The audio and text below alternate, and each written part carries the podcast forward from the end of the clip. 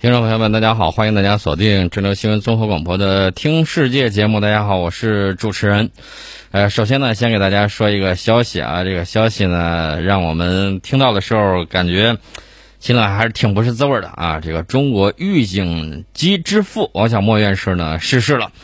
啊，我们的院士呢，把我们的这个预警机做到了从。落后于别人到领先别人一代这么一个水平，所以说呢，很多这个国事啊，这个大家还是要缅怀的。另外一方面呢，我们缅怀这个院士啊，更多的应该是把自己手头的工作做好。我们的年轻人呢，更立志于为国家的这种繁荣富强来不断的奋斗啊，这是我们讲到的这个情况。另外呢，我们说一下我们的这个邻居啊，最近这个印度呢要买美国这个 MQ-9B 武装无人机，部署在哪呢？据说是要部署在北部边境。然后这个事情就有意思了，这个 MQ-9B 呢是名字叫海上卫士啊，这个海上卫士无人机呢到底怎么样？我只能这么讲。它是一种模块化的侦察打击一体无人机，就是察打一体无人机。这是美国通用原子航空系统公司研发的，目前呢装备了这个包括美国呀、英国啊、意大利啊、日本呢等很多国家。呃，这个买了之后能干什么呢？我觉得针对咱们的意图是很明显，也是非常明确的。自从二零二零年爆发中印边境冲突以后。这个印度安全部队呢，从美国租赁了两架无武装的 MQ-9B 无人机执行侦察任务。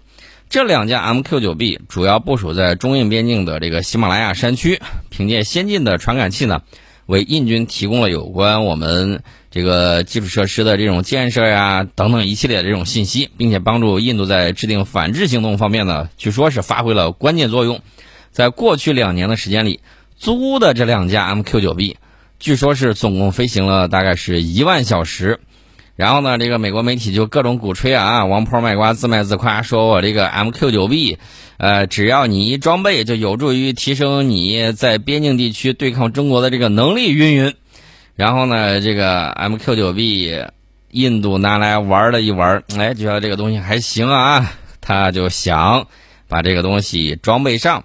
不光可以用在北部边境地区，它还可以用在哪儿呢？应用于印度洋的巡逻，来追踪中国军舰的部署情况。这个无人机呢，它能够在1.2万米的高空飞行，并且投放声纳浮标来追踪敌方潜艇的这个存在。啊，然后印度呢自己没有这个东西，但是呢买还是能买得到的。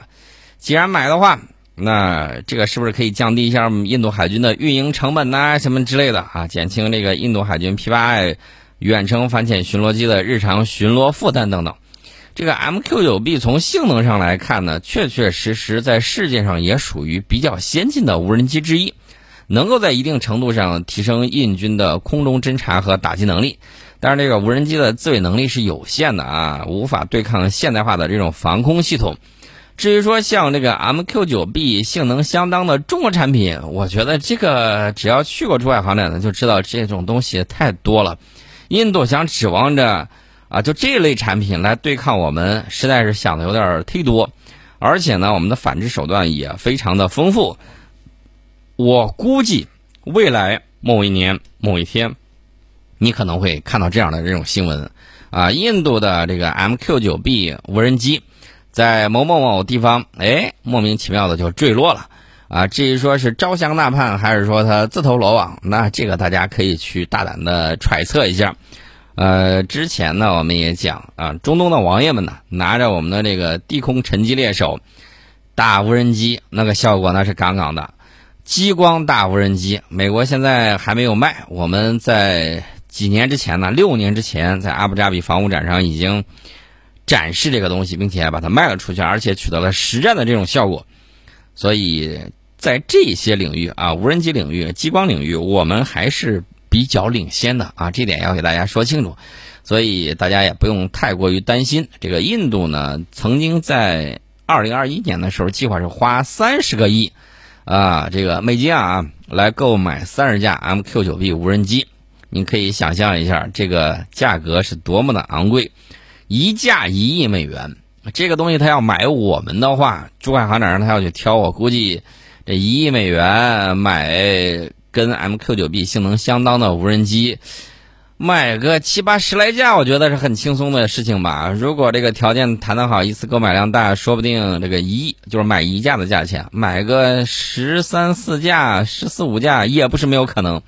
那至于说他们装备多少呢？他们陆海空军各装备十架，啊，打算是这么个计划。所以大家可以想象一下，这个高科技确确实实能带来高利润。但是呢，这个印度人呢，肯定不会平白无故被美国使劲宰上那么一刀。然后呢，就价格以及转让技术问题，美印双方的分歧比较严重啊。大家算一下时间，这个采购协议拖到了现在还没有完全完成。二零二一年、二零二二年、二零二三年，那我估计买完之后，可能说不定就到明年了。那采购的这个数量可能从三十架降到了十八架到二十四架之间啊。然后这个采购呢，还需要得到印度总理莫迪和国防部长辛格分别领导的两个政府委员会的这个批准。那这个事儿是不是再看看啊？我不是那么的笃定啊，因为。印度在买东西方面是相当的老道有经验，他宁可把这个东西给你拖的啊开黄花，他也要把价格打下来。那至于说后续，后续大家骑驴看着门走着瞧吧。我估计没那么容易，没那么简单。咱们是不是好长一段时间没有聊印度了啊？印度那个航母，顺便咱说到一下吧。他那个航母前一段时间不是那个舰载机。呃，在上面成功着陆了嘛？然后呢，大家觉得，哟，这个印度没有出事儿，啊，可喜可贺。另外一方面呢，大家也发现了，那个航母啊，它在平时运转的时候，照样是该抬头抬头，该低头低头，这个俯仰角度是略微有些大的啊，这个是非常不利于舰载机在上面起降的。那将来会出什么问题呢？我估计。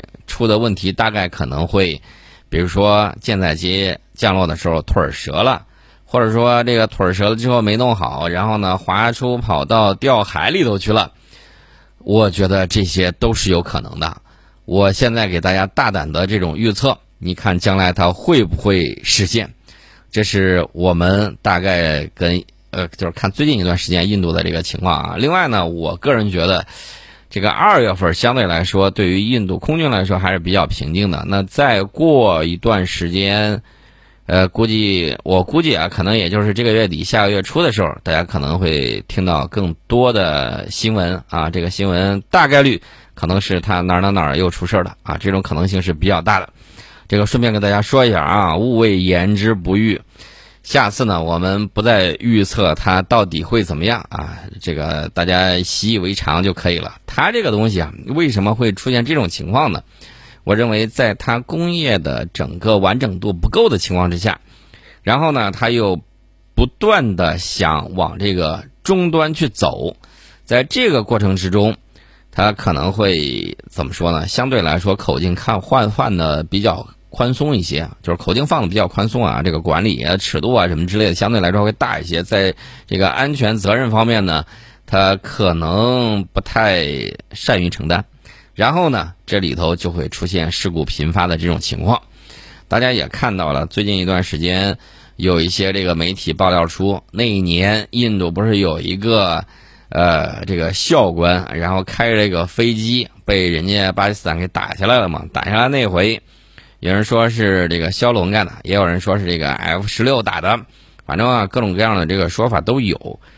那这个人他回去了之后加官进爵，这个事儿也挺有意思啊。不管是巴基斯坦媒体还是其他媒体曝光出来这个情况，不管是真是 F 十六打的还是说枭龙打的，我们不去操心这个事儿，我们只关心一个事情，就是这个人据说他在出动之前啊，当时呢就是说谁敢去，然后呢大家都畏畏缩缩不往前走。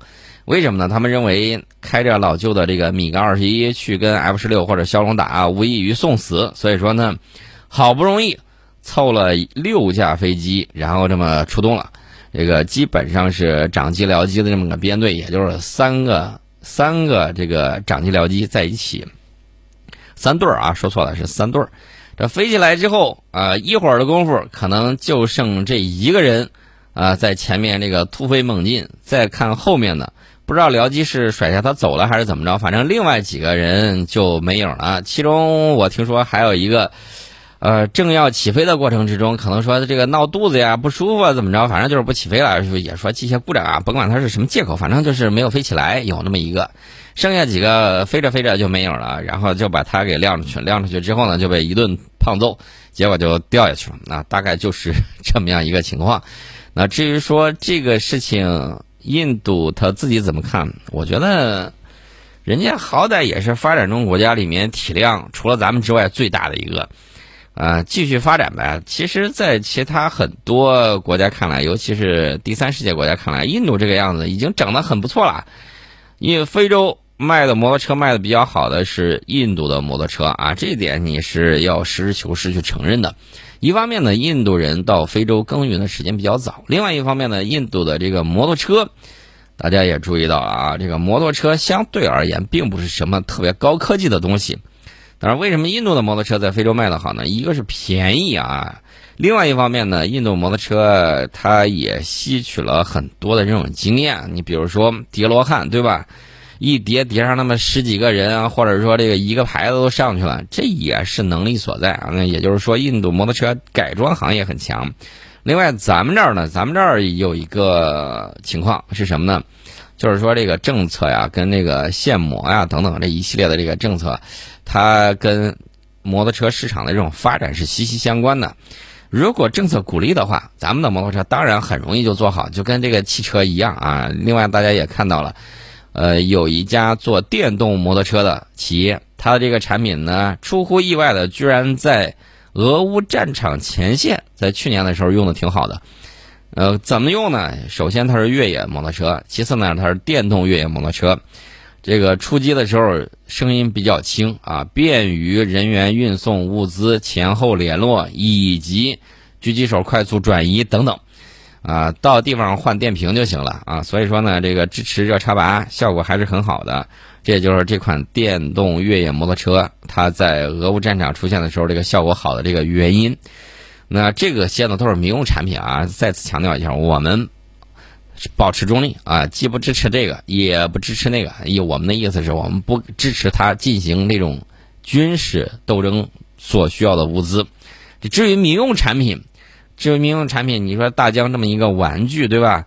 你非要拿过去让他丢炸弹，那他也是很勉为其难、很郁闷的一件事情。人农呢，人家再三说，我们是一家民企，我们生产的是民用产品，绝对不是军事装备。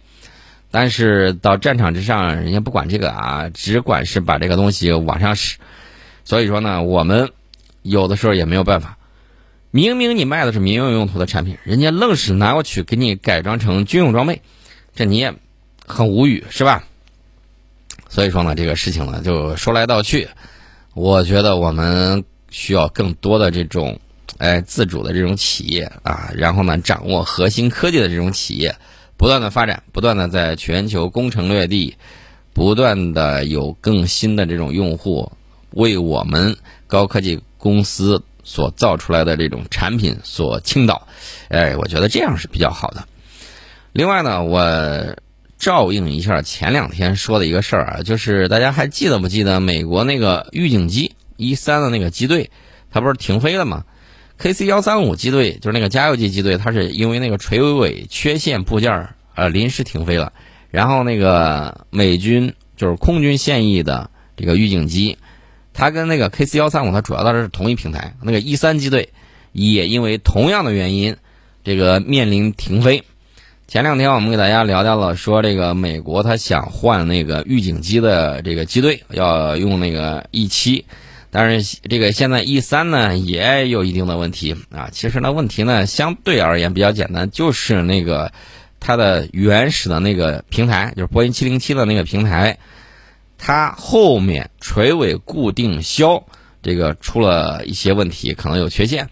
所有现役的 E 三呢都将接受检查。目前呢虽然没有关于这个 E 三因为相关缺陷发生事故的这种情况出现。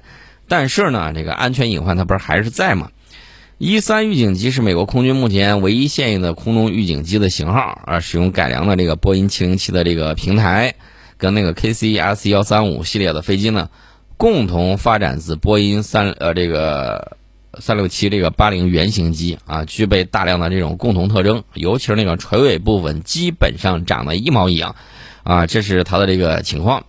那北约还有其他美国盟友手里头呢，也有十几架这个 E 三，现在他们还没有表示自己手头的 E 三到底是否有类似的这种情况和问题出现。但是呢，这个东西该检查还是要检查一下啊，因为什么呢？因为如果你不检查，不去检修，你看那个俄亥俄州这边出了问题，那边马上也就出了问题，对吧？这个火车翻了一次不说，这个没过几天又翻了一次。这个经常火车出轨，这要搁到咱们这儿呢，绝对是重大新闻呐！搁到他那儿，哎，硬是愣是压了十来天，都没人管，没人问。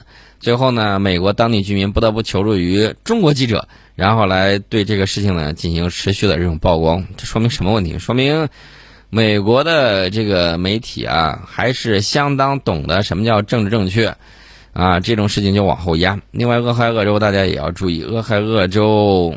俄亥俄州它生产那个玉米原浆，它那个农业大农业大州嘛，那可口可乐那个它那个糖浆就来自于俄亥俄州的这个玉米。当然了，现在这个出了问题之后，然后可口可乐马上宣布说，我们现在这个啊这个生产基地已经换了，不在这个州了。为什么呢？怕这个股价波动，因为它生产的这个糖浆呢，灌装到全世界，对吧？所以说呢，这个可口可乐公司当然要把这个事情啊，这个单独拿出来讲一讲，说这个东西啊，我们这个换了州生产了，不在这儿生产了啊，大家不用担心，说是这么说的，所以大家也要注意。那另外呢，再说一说这个别的这个情况，过去一段时间，这个美军维修人员呢，在检查那个 KC RC 幺三五垂尾部分的时候，呃，大概检查了有几百架。然后确定是否存在不合格的固定销，这些垂尾呢，它在这个左右两，它有左右两侧的这个固定销是锁止在机身上的。一旦有固定销因为缺陷断裂或者说锁定失效，这个垂尾很有可能正飞的过程之中，就跟日本的那个运输机试飞的时候一样啊，这是垂尾可能就会被风给刮掉啊。日本的那次是运输机的那个舱门直接被刮飞了。不知道到底是什么样神奇的这个操作啊？他那个是真飞了，而且呢没找回来，不知道掉哪儿去了。呃，日本的这个飞机现在的这个妥善率啊，相对来说不是很好啊。为什么这么讲呢？因为这两年你看它很少报道说我什么掉销钉啊、掉零部件儿这个新闻，虽然没有报道，没有把它汇集到一起，但还是有的。因为毕竟机体啊已经比较老旧的 F 十五 G。想换呢，想换新飞机，大家也看到了，上一次出事儿就是那个 F 三十五，日本飞行员驾驶那个 F 三十五。你按理说这种老飞行员老鸟了，呃，一般情况下不会说把这个海洋当成天，把天当成海洋。即便是出现这种情况，他进行仪表飞行啊，始终要相信仪表，他也不会出那个事儿，把 F 三十五开到海里面去。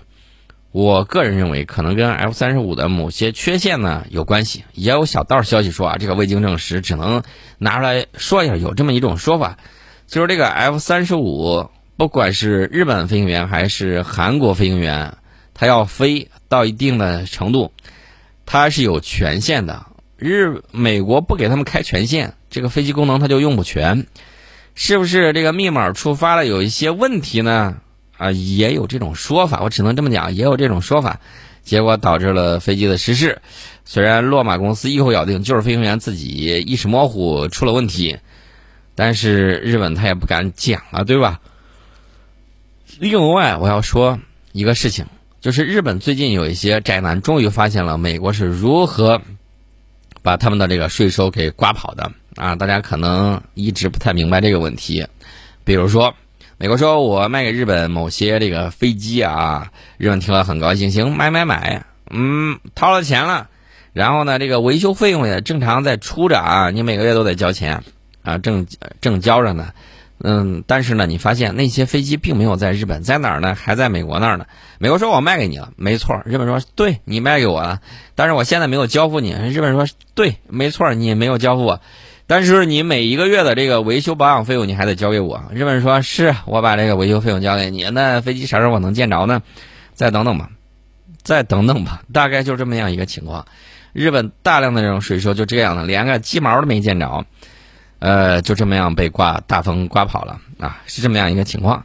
所以美国在日本头上作威作福，这个事情由来已久啊，这个我觉得也怨不得别人啊。日本鬼子当年四处侵略，万万没想到自己这个变成了昭和男儿了吧？万万没想到，所以我觉得日本军事界有一些人啊，这个天天在那嘚瑟啊，然后老对我们呲牙咧嘴。我就不明白了，谁给你们了勇气，让你们对让你们这么一个战败国，对于一个啊拥有核武器的核大国，还是五常里面的上三常，呲牙咧嘴的啊？这当然和这个冤有头债有主，大家也知道打狗看主人嘛，没有后面有人怂恿，他万万不敢这个样子。当然了呢，人家也有一点想法，什么想法呢？就是你俩赶紧打起来。啊，我坐收渔翁之利，我觉得有这种想法，最起码说明脑子没有完全秀透。那另外一方面呢，我也想提醒一下，你也要看实力。这个世界呢是看实力说话的。你看这个美国自己又是这个往那个前线运这个化学物品，又是整这个化学武器，但是就是没人敢说的，除了咱之外。你看谁还敢说的啊？这个俄罗斯也说了，是吧？都是拳头比较硬的。你看剩下他那帮子小弟啊，一天天叫嚷着这个什么环保的，有一些什么环保的小工具呀之类的，到现在就这个事儿连个屁都不放，这充分说明了什么问题？充分说明了在目前这个黑暗丛林的世界里面。呃，强权即公理啊，在很多人那儿还是这么认为的，所以我们要做的事情很简单，就是要不断的强大自己，完善自己。为什么呢？因为没有了你，或者说你的实力弱了。大家请看一下大清，你再看一下大清当时的这个藩属国，你就明白什么问题了吧？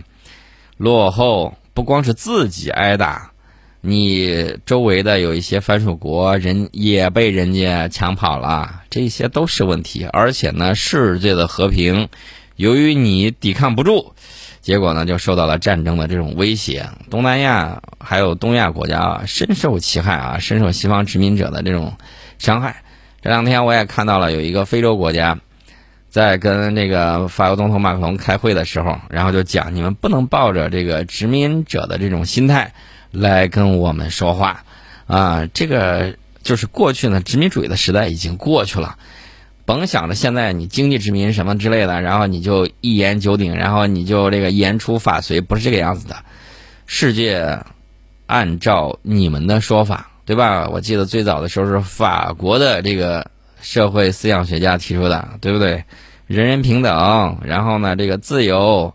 民主、法治等等啊，这些你们讲了很多，在国际社会上也要勇于实践，而不是抱着一副这个高高在上的殖民主义老爷的这种心态啊，看待其他人好像都是你奴隶似的，不是那么回事了。所以大家就理解为什么呢？拼命的诋毁我们，或者说他们拼命的把一些什么这个咱们的历史啊，然后往他们头上安呐。周围有一些国家也是这么玩的，你就知道原因了。原因在于，他们怕怕你报复，怕什么呢？怕他们的罪恶被揭露。所以，这个说一千道一万，归根结底的原因还在于我们综合国力的这种强大，科技实力的增加，军事实力的这种提高，科技水平的发展啊。今天呢，我们就给大家聊到这里。